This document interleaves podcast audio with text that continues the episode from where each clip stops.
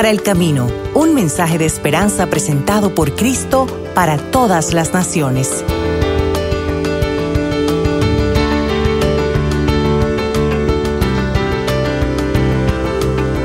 Que la gracia y la paz de nuestro Dios y Padre y del Señor Jesucristo sean con todos ustedes. Amén.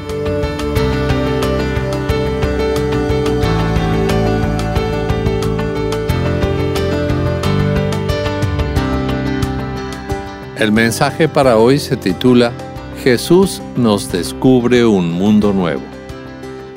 El texto bíblico para este mensaje lo encontramos en Juan capítulo 4, versículos 3 a 8, 27 a 29 y 39 a 42, donde dice, Jesús salió de Judea y se fue otra vez a Galilea. Le era necesario pasar por Samaria Así que fue a una ciudad llamada Sicar, la cual está junto a la heredad que Jacob le dio a su hijo José. Allí estaba el pozo de Jacob, y como Jesús estaba cansado del camino, se sentó allí junto al pozo. Eran casi las doce del día.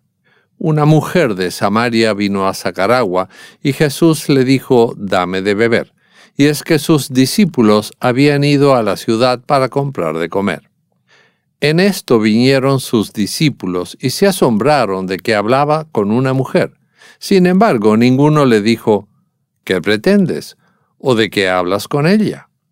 La mujer dejó entonces su cántaro y fue a la ciudad y les dijo a los hombres, vengan a ver a un hombre que me ha dicho todo cuanto he hecho. ¿No será este el Cristo?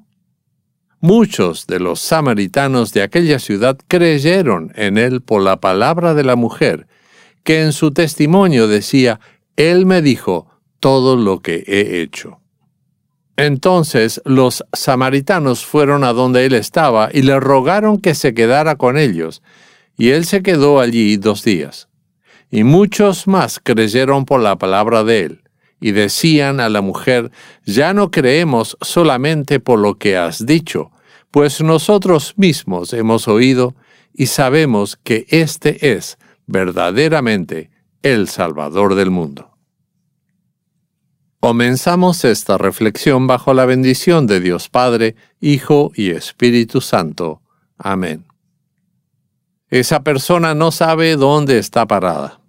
Decimos a veces cuando alguien vacila para dónde ir. Es que no sé para dónde agarrar. Es mi expresión favorita cuando me encuentro ante dilemas que desafían mi sentido de orientación en la vida. ¿No te pasa, estimado oyente, que algunas veces no te animas a salir de la situación en donde estás porque tienes miedo a lo desconocido, a lo que no has visto, a lo que no has experimentado? Creo que a todos nos pasa que vacilamos antes de tomar decisiones importantes, sobre todo cuando no estamos seguros de a dónde queremos llegar. Qué diferente es Jesús. Él sabía muy bien a dónde estaba parado en este mundo y sabía muy bien para dónde agarrar, porque sabía también muy bien a dónde quería llegar. San Juan capítulo 4 comienza nuestra historia para hoy diciendo que Jesús salió de Judea para ir a Galilea. Dos puntos geográficos bien definidos y bien conocidos por Jesús y sus discípulos. Había más de una forma de ir. Podían ir por mar, pero esto alargaba bastante el camino, podían ir por el otro lado del Jordán y así evitar pasar por territorio religiosamente impuro, o podían elegir el camino más directo, que era subiendo derecho hacia el norte por territorio samaritano. Este último camino era evitado por muchos, ya que no querían tener nada que ver con personas que practicaban una religión un poco diferente, y mantenían un estilo de vida menos estricto que los judíos. Jesús sale de Judea en dirección a Galilea y elige el camino más directo, pero menos ortodoxo, el más evitado. ¿Por qué? Porque tenía un propósito bien definido para ese viaje. Él sabía muy bien para dónde agarrar, porque sabía muy bien a quienes quería mostrarles un mundo nuevo. La mayoría de los habitantes de Palestina no conocían más que unos pocos kilómetros alrededor de su área. Ni el mismo Jesús conoció más allá de lo que se puede recorrer caminando en pocos días. Pero Jesús, como creador del mundo, conoce este mundo mejor que nadie, e incluso conoce más allá del mundo físico en el cual vivimos. Él conoce el mundo emocional y espiritual, el tuyo y el mío, y el de cada persona de este planeta. Jesús comienza entonces su viaje a Galilea y pasará por Samaria para descubrirles a las personas de Sicar un mundo totalmente nuevo. En su caminata, Jesús prepara el escenario ideal para el encuentro con una persona que servirá de nexo entre Jesús y todos los habitantes de la ciudad de Sicar. La hora es perfecta. Nadie anda por la calle al mediodía, donde no hay una sombra que proteja del sol ardiente. El lugar es también perfecto el pozo del patriarca Jacob, que más tarde fuera heredado por los descendientes de José, cuando regresaron de Egipto. El mundo de ese entonces conocía muy bien lo importante que era ese pozo. Para despejar el camino, Jesús envía a los discípulos a la ciudad a comprar comida. Ni uno queda a su lado. Entonces aparece esta mujer a buscar un poco de agua, y es tomada desprevenida por Jesús. El diálogo espiritual que ocurre entre Jesús y la mujer es el apoyo para la acción de Jesús de tocar la intimidad de la mujer que ella hubiera querido mantener en secreto. Ya había tenido cinco maridos y ahora estaba en pareja con otro hombre. Notemos esto. Jesús descubre la vida íntima de la samaritana expone su vida a plena luz del día, pero no la juzga, ni le reprocha sus múltiples pecados. Jesús sabe que la vida íntima de esa mujer es el producto de una perturbación mayor. Entonces, llegan los discípulos e interrumpen el encuentro.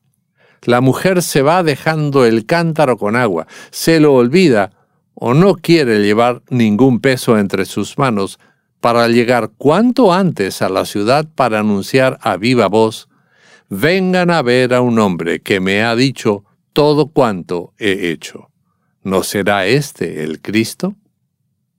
El semblante de la samaritana debe haber sido muy diferente al que todos estaban acostumbrados a ver. La conversación con Jesús la había cambiado de tal forma que era capaz de anunciar sin pudor ni vergüenza lo que Jesús descubrió de sí misma. Y los hombres de Sicar la escucharon y fueron al encuentro de Jesús. Aquí ocurre algo sorprendente. Los samaritanos le piden a Jesús que se quede con ellos, que comparta sus comidas y su techo y que comparta con ellos las buenas noticias que le cambiaron la vida a esa mujer. Eso es lo extraordinario de Jesús. Va al lugar menos buscado por los judíos y se hace invitar. Ahora puede descubrirles un mundo nuevo, mucho más sereno, más amplio que las fronteras de la ciudad de Sicar, un mundo que traspasa los límites del tiempo y llega a la eternidad. Los samaritanos también esperaban al Mesías, pero si la idea que los judíos tenían sobre el Mesías se había torcido de la verdad en los últimos años, es de suponer que los samaritanos también necesitaban claridad respecto del Mesías enviado de Dios. Nuestra historia termina con estas palabras de parte de los pobladores a la mujer. Ya no creemos solamente por lo que has dicho, pues nosotros mismos hemos oído y sabemos que éste es verdaderamente el Salvador del mundo. Jesús sigue viajando hoy y busca a propósito entrar en nuestro territorio íntimo. No viene a juzgarnos, sino a llamarnos para que veamos nuestra situación. No hay nada que Él no pueda ver. Su mirada nos desnuda totalmente y deja ver las más profundas carencias que tenemos y que tratamos de llenar a toda costa con adicciones, con distracciones inadecuadas y pecaminosas, con compañías que no son lo mejor para nosotros, con deleites que solo duran unas horas. Y en la intimidad de su encuentro con nosotros, Jesús nos llama al arrepentimiento. Nadie tiene que saber lo que escondemos en el corazón. Jesús no expone nuestro pecado a los demás para que seamos objeto de burla. Jesús nos desnuda para mostrarnos cuánto necesitamos de Él. Buscar maridos, como hizo la samaritana. Buscar satisfacer con otras personas o con cosas la sed que tiene nuestro corazón es simplemente complicar nuestra existencia. Jesús sigue pasando por nuestro territorio y usa personas como la samaritana para llamarnos a ver quién es Él. La samaritana restaurada no compartió la conversación espiritual del agua de vida ni las reflexiones teológicas que tuvo con Jesús acerca del lugar adecuado para celebrar la adoración a Dios. Solamente dijo, vengan a ver a un hombre que me ha dicho todo cuanto he hecho.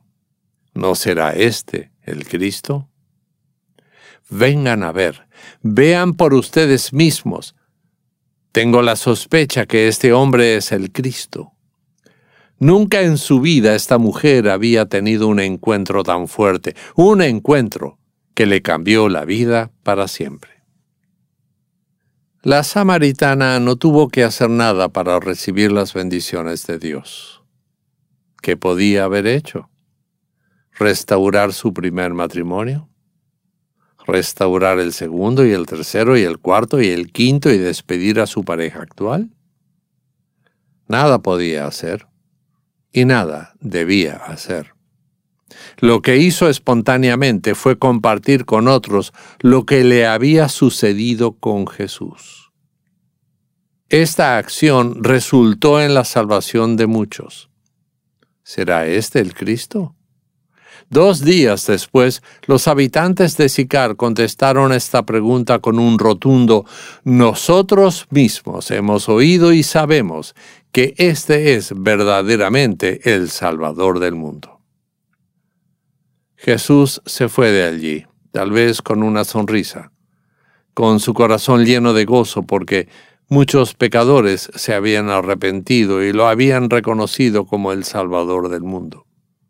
Eso sucedió por la obra del Espíritu Santo, quien ante la presencia de Cristo les dio la fe a los de Sicar.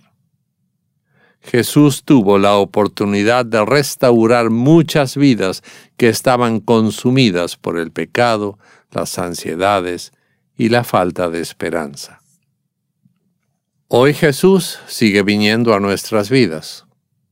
No pregunta cómo nos va, porque Él sabe perfectamente cómo nos va, y aún mejor que nosotros. Por medio del estudio y la predicación de su palabra, del bautismo y de la Santa Cena, Jesús viene a nuestro encuentro a traernos el agua de vida, que renueva nuestro corazón mediante el perdón de nuestros pecados.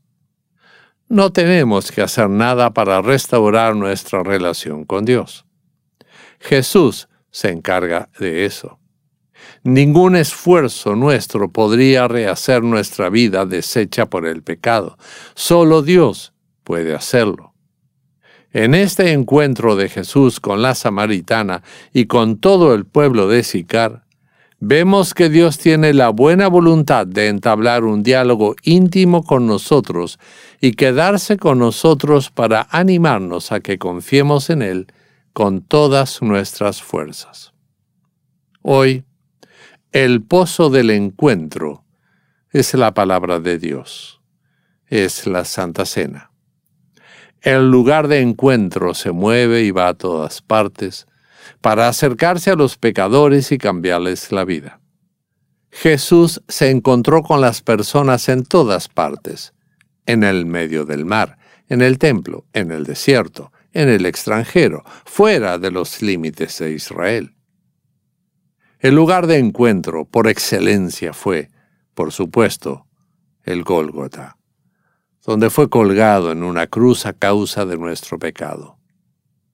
Allí se produjo la buena noticia de lo que Dios estaba haciendo por nosotros.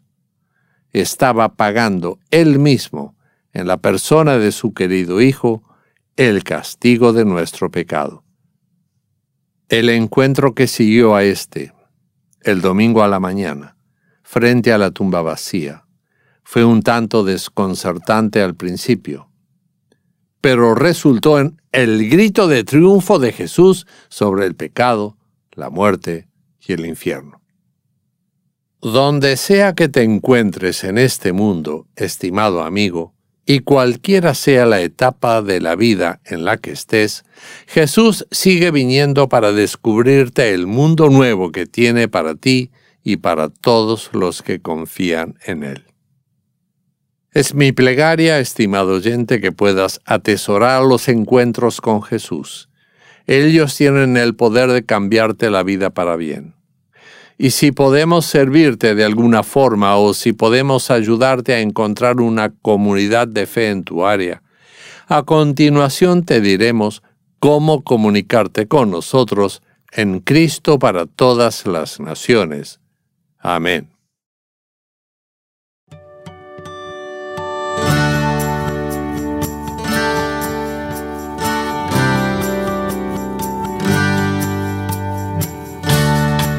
Esperamos que este mensaje te haya sido de bendición.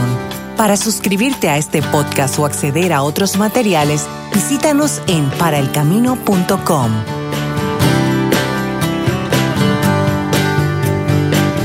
Recibe la bendición del Señor. Que el Señor te bendiga y te cuide. Que el Señor haga resplandecer su rostro sobre ti y tenga de ti misericordia. Que el Señor alce su rostro sobre ti y ponga en ti paz. Amén.